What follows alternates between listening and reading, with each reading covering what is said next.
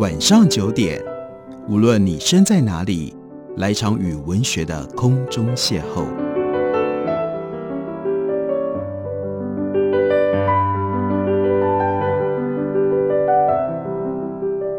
杨照谈书，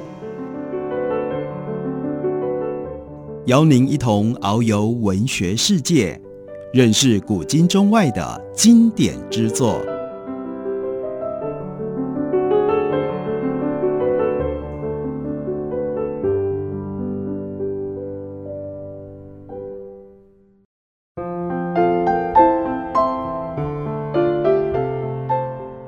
各位听众朋友，大家好，欢迎收听杨照谈书。本节目于台北广播电台 FM 九三点一，每个星期一到星期五晚上九点为大家播出。我是杨照。今天要为大家介绍的一本是陈玉贤的《红叶传》，另外一本呢，则是红叶先生他在一九五二年用英文写成，由美国哈佛大学出版社所出版的《中国最伟大的诗人杜甫》，这是最新的中文翻译本。这两本书都由联经出版公司刚刚出版。红叶是一个什么样的人呢？我们来看一下简单的他的生平的介绍。红叶，福建侯官人，中国历史学家，哈佛燕京学社的创办人之一，学问有口皆碑。他主持编纂《十三经》以及其他重要古籍的引德。引德是 index 的翻译，也就是我们今天一般称之为叫做索引，让没有滥读古书的人也可以言辞有据，因为那是没有网络。没有搜寻工具的时代，所以你要在古书当中去找到某一句话，真的其实非常的困难。有了引德之后，这件事情就变得相对容易了。他创办了《燕京学报》，并且以哈佛燕京学社引德编纂处主任编纂《哈佛燕京学社引德》，一共有六十四种。一生对于编纂中国古籍引德，哈佛燕京学社的发展做出了不可忽略的贡献。一九五二年，他用英文写作的《杜甫》，中国最伟大的诗人，由哈佛大学出版社出版，迄今仍被公认为英语世界当中关于杜甫研究最重要的著述。从这短短的一段介绍当中，我们也就能够体会认知，红叶他的一生和哈佛燕京学社有非常密切的关系。在《红叶传》里，也就特别讲到了哈佛燕京学社成立的经过。这里面有几个重要关键的人物，包括了曾经担任美国驻华大使的司徒雷登。另外，红叶是如何摄入在其中呢？我们来看一下，一九二八年正月一日，红叶写给克劳福德家的信里面说，两年多前，哈佛跟燕京联合筹办，结果得到了一百万美金，可以用来促进对于中国文化的研究。现在看来，这个专款还会增多。会以哈佛燕京学社为名，在燕京方面，我从一开始就参与了筹划。哈佛燕京学社在一九二八年的一月，在美国麻州立案。托管会的成员有三位哈佛大学的代表，另外也有三位燕京大学的代表，还有三位既不属哈佛也不属于燕大的人。行政中心设在哈佛，但是主要活动在燕京。一九二八年一月五日成立的章程表明，学社的目标是进行及提供有关中国文化以及或者土耳其与欧洲的巴尔干半岛的文化之研究讲习出版活动，聘请有适当学术水准的中国人或西方人从事相当于文理学院研究院水准的探讨与其教育工作，必要时为帮助学者进入此学社做适当的学术准备。资助中国别的高等学府探讨发掘、收集以及保存文化和古代文物，或者资助博物馆从事此类的工作。这个章程语意含糊，颇具妥协的凿痕，但大体来说，对于司徒雷登是一个重大的胜利。他跟同仁正设法要建立一间一流的学府，因此燕京一举摇身变成了国际汉学中心。哈佛燕京学社拨款让燕京发展研究院来训练其他大学的研究生，包括从哈佛送来研究中国文史的学生。此外，燕京毕业生要去哈佛深造，就开了方便大门。燕京除了分享到 Hall，也就是这个捐赠者他遗产当中拨给哈佛燕京学社的四百五十万美金之外，还另外负责管理一笔一百八十万的专款，用来资助其他的美国人，也就是基督教会在中国所办的大学。这又助长了燕京大学的势力。燕京把握了这个机会，大放光彩。以后的几十年当中，由哈佛燕京学社所训练出来的学人，得到这个学社的资助而做研究或出版书籍刊物的学人，因为种种原因和燕京有联系的学人，就形成了汉学界一张最显赫的名单。哈佛燕京学社新成立的时候，邀请了几位杰出的汉学家到剑桥担任咨询的工作。法国的汉学家伯希克是其中之一。当时的哈佛燕京大学的校长斯图雷登，另外就派了红叶，还有燕大的美国教授柏成光做代表。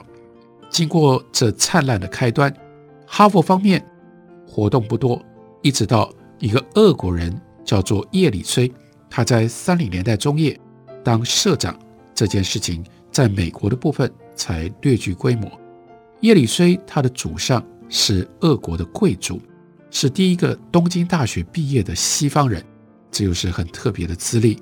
后来他又移民到法国去，投身在伯希和的门下，其实是透过伯希和，所以他才会跟这件事情发生关系。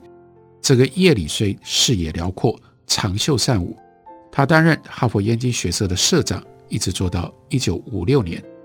他的继任者是曾经担任美国驻日本大使的 r i s h a u e r。赖士和在他的手下，哈佛燕京学社加入了日本研究，所以这是哈佛燕京学社在东方研究上面为什么能够具备有这么重要资历跟成就主要的来历。红叶因为当年在美国留学，他所参与的基督教会的活动，他认识了很多后来在民国史上大放异彩、大大有名，当然有名。有的是 famous，也有的是 notorious 的这些人，但是他后来选择的跟大家都不太一样的路，进入到西方的汉学界，长期待在哈佛以及哈佛的燕京图书馆里。我们来看一下他跟这些人的关系。正当红叶许多的朋友在国民政府官路高升、青云直上的时候，红叶却远离了他们。他有一次。到南京去看他的三弟洪生，有一个朋友就说：“哎，当时在当财政部长的孔祥熙，因为两个人早早在美国就认识了，就怪他说，红叶到南京怎么不来看我呢？”红叶就说：“我不去看孔祥熙是有好处的，你想想看，我去看他，他的办公室外面一定坐满了人，他看到了我是老朋友，对他不利，对我也不利。”人家看见了我去看他那么有势力的人，接下来就会有人来请我写信求这个求那个，麻烦极了。我的信来了，他没办法不回吗？怕见怪回吗？见几百人当中，也许能够用一两个，别的你怎么办呢？所以大家用这种方式省麻烦吧。红叶这个时候，他来往最频密的朋友是一个不肯在二十世纪落根的人。这是一个金之古人，他的名字叫做邓之诚。他有个姨太太，谣传呢还抽鸦片烟。他早年参加推翻清政府的革命运动，但是在意识形态上非常的保守。这个邓之诚博学多闻，记忆力惊人，对于时事的年月日如数家珍。谈到经书，往往记得这一段是在某一卷某一页。他后来呢写了一部书，叫做。中华二千年史，邓之诚在北京大学教书多年。二零年代后期，因为北大经费短促，教职员的薪水一欠，常常就是好几个月。所以呢，比较有资源的燕京大学趁机会就拉拢了不少北大的教授。于是邓之诚也转到了燕京大学。邓之诚瞧不起留学生，说他们没有中国灵魂，他最讨厌胡适。曾经在课堂上对学生说：“喂，有一个从美国回来叫胡适的，你们知不知道？”接着就大大的摇头叹息说：“这个人要不得，要不得。”可是他这个态度也许不完全是当真的。有人就问他说：“那红叶呢？红叶也是留学生啊，你为什么老是跟他在一起呢？”邓志诚就说：“红叶是例外。每个星期五的早上，邓志诚就坐着自备的包车到红叶的家来。他身穿长袍，手里面挂着拐杖，觉得自己是读书人的身份。虽然住的地方离红叶的家才五分钟的路程，他也不屑走路。在红家吃过了午饭之后，又跟红叶谈到吃晚饭之前才走。他出生在云南，喜欢抽法国卷烟，成天咳嗽。红叶的长女红霭莲很讨厌他，跟女佣人学了一个迷信的法子，说如果客人来了想要他走，就把扫帚倒放。但是呢，不灵，这个人一直赖在他们家。红叶跟他交谈，倒是吸收了不少宝贵的学问。邓芝成是在一九六零年去世的。他死了之后，红叶写了一首叫做《哭邓之诚文如》，文如是邓之诚的字，有这么几句：习贤未轻许，时流更自正。素厌留学生，故我为例外。洪家在燕南园五十四号的住宅是红叶自己设计的，他的书房另外设了门户，以便来访的学生不必经过客厅。客厅跟饭厅之间有活动壁。请客的时候拿下来，可以摆坐得下二三十个人的餐桌。外面的园子有一个亭子，亭前栽了两棵藤萝。每年五月藤萝花盛开的时候，红叶跟邓之诚就请了一些喜欢吟诗赋句的老先生一起来开藤萝花会，饮酒作诗，延续着中国读书人自古以来所爱好的雅士。我们之后机会都回来。继续聊。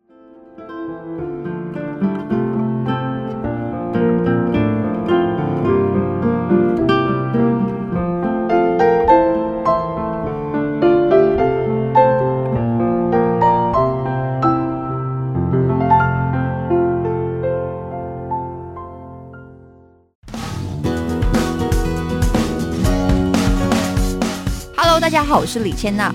台北的好声音尽在 FM 九三点一，AM 一一三四，台北广播电台。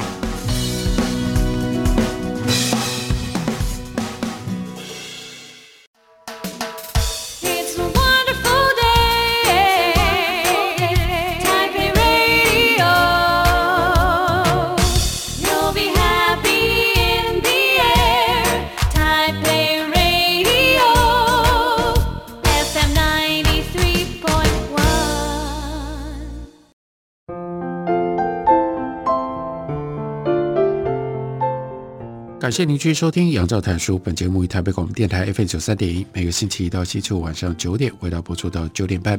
今天为大家介绍的是陈玉贤所写的《红叶传》。红叶在汉学上面，其中一个最大的成就，那就是他在哈佛燕京学社的资助底下，他曾经编过中国的古籍六十四种的引德。而在引德上面的成就，另外呢，他替很多的引德都写了序，比如说。他所写的《礼记引德序》赢得了法兰西学院的赞赏，荣获一九三七年度的称之为叫做儒联奖。不过，很多学者却认为，红叶《春秋经传引德序》这篇文章还更加的优异。这篇文章探讨春秋公羊、谷梁、左传的可靠性，出现的日期、作者各个版本之间的关系。一九三七年七月。日本飞机轰炸北平西郊军营的时候，红叶正在写这篇文章。那几天炮声隆隆，洪家的房子整天是颤抖着，玻璃窗不断的破裂。但是红叶他决意不去理会这些干扰，专心著作，证实《春秋》的确是当时的实录，而不是凭空杜撰出来的。因为《春秋》里面提到的三十七个日食当中，有三十个。根据现代天文学家所算出来是正确的，其他七个有三个如果不改年日而改月，也可以得到印证；有四个如果改年或者改日，也可以得到印证。可见得春秋因为传抄的时候也许有讹误，但大体来说，所记录的都是史实。一些清末明初的学者，这是经文学家，他们所说，说春秋是东汉人是刘歆伪造的。当然，用这种方式，他们的说法都被证明是错的。哈佛研究学社引德编纂处出版的唯一纯文艺的作品，这就显现出红叶的特殊之处，他的兴趣所在，那是杜诗引德，杜甫的诗。这跟红叶自己的爱好有关。红叶十四岁的时候，他的父亲就给了他一本《杜诗镜全》，告诉他，不但杜甫如何作诗是可以学、应该学，杜甫如何做人也是可以学的。红叶当时虽然依照父亲的意思，把杜甫前后一千四百多首诗以及三十多篇文逐一的读完了，但是呢，始终都觉得很难懂，不像李白或者是白居易那么样的有趣。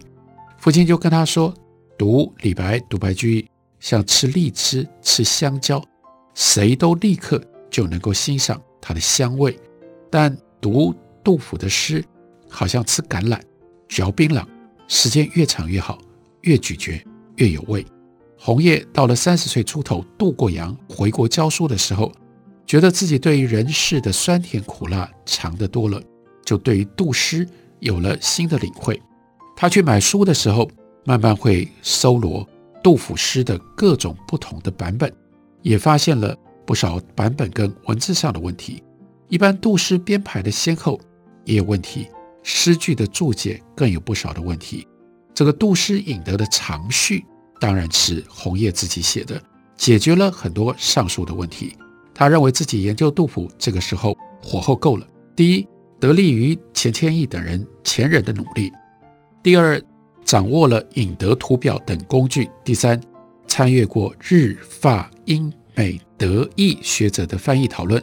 这些外国学人虽然因为语言的隔阂常犯可笑的错误，但也因为不受中国传统思想的拘束，常常可以有新的启发。红叶不断的研究杜诗，所以就在后来用英文写了一本《杜甫：中国最伟大的诗人》，他的中文翻译本刚刚也才从联经出版公司出版。这本书是哈佛大学在一九五二年出版。这本书就变成了一本权威性的著作，对于杜甫的生平有很多的新发现，对于杜诗也提供了很多的新的见解。另外，对于唐玄宗、肃宗、代宗这既辉煌灿烂又富有悲剧性的时代，是从西元七一二年到西元七八零年，也做了细腻的分析。红叶在序里面对读者抱歉说自己的英文不够好，但是呢，评者都说他的诗。译得很传神。红叶这个时候不但酷爱杜诗，而且视杜甫为诗圣。他在一九六二年写了一篇长文《我如何写杜甫》，里面说，所谓诗圣，指的是一个智人有志文以发表志情。以后遇到古今中外任何人对于杜甫的为人或者是为政有所诟病的时候，红叶都会为之愤愤不平。素来评论事情非常中肯的他，在这一点上就跟其他事情上很不一样。红叶为什么总是那么激烈的维护杜甫呢？这是很有意思的问题。杜甫无可否认是一个伟大的诗人，他具有高尚的情操，也无可疑议。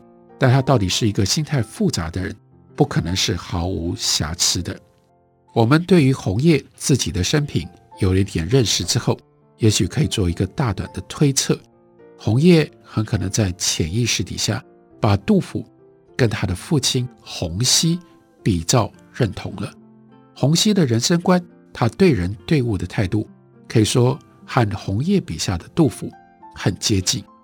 两个人都可以说是典型的儒学者。杜甫比洪熙才气要高得多，这不用说。洪熙一定比杜甫更切实际。洪熙的遭遇和杜甫也有相似之处。幼年的时候就失去了父亲，在考场累积了很多的挫折，后来得到了补官的资格。有官做的时候战战兢兢，没有官做的时候颠沛流离、贫病交加。至于他们的理想跟周围的政治环境不时形成明显的对比，增加了他们心头的压力和不安。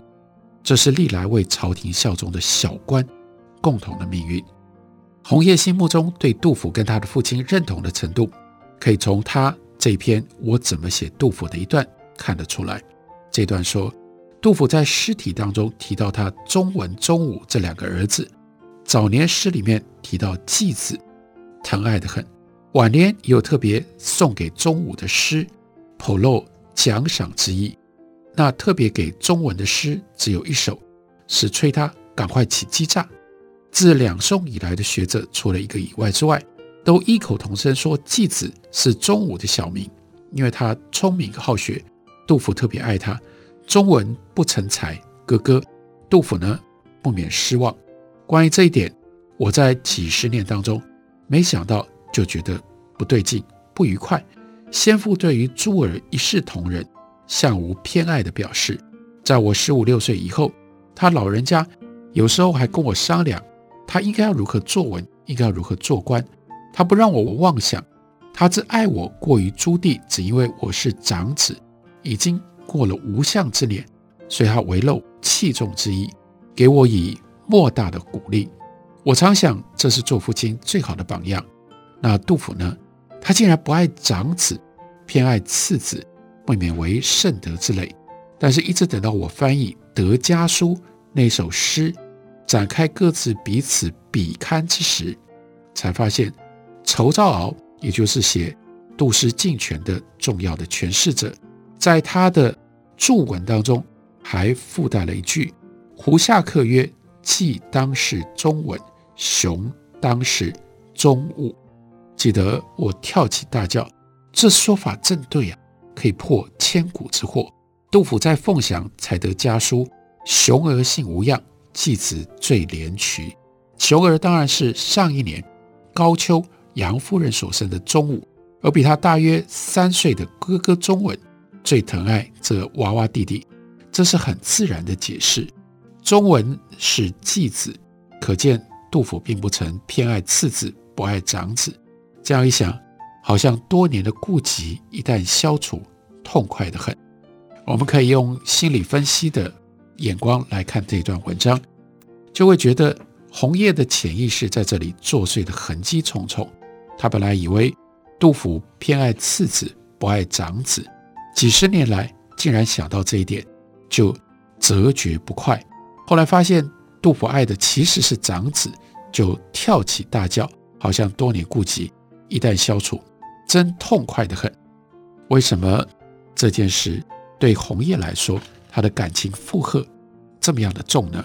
当然就是他潜意识当中把杜甫当成了他的爸爸洪熙，把杜甫的长子那就连带变成了自己，把杜甫的次子当做他的弟弟洪端。要不然，在这样一篇讨论学术的文章里，突然提到自己的父亲，还有自己跟弟弟的情感关系，这就无怪乎任何对于杜甫的批评都会被红叶。视为是个人的攻击。在《红叶传》这本书里，有云石所写的一篇文章作为附录，标题是《顾颉刚、红叶与中国现代史学》。在云石的判断当中，他说，红叶、顾颉刚两位先生恰好代表了五四以来中国史学发展的一个主流，那就是史料的整理工作。在这一方面，他们的业绩都是非常辉煌的。以世俗的名声而言，顾颉刚大于红叶。古史辨这三个字早就已经成为中国知识文化界的口头禅了。但以实际的成就而论，那红叶绝不逊于顾颉刚。红叶三十岁以后才专持中国史，起步比顾颉刚要来得晚。然而顾颉刚由于早年突然之间报得大名。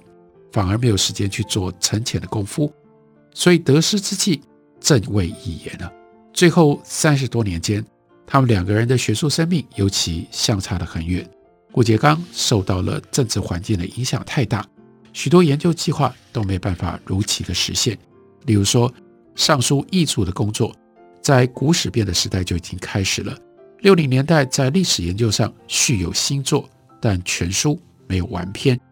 所以就最后的三十年而言，顾颉刚的成绩不但赶不上古史辨的时代，而且也不能够和抗日战争的期间相比。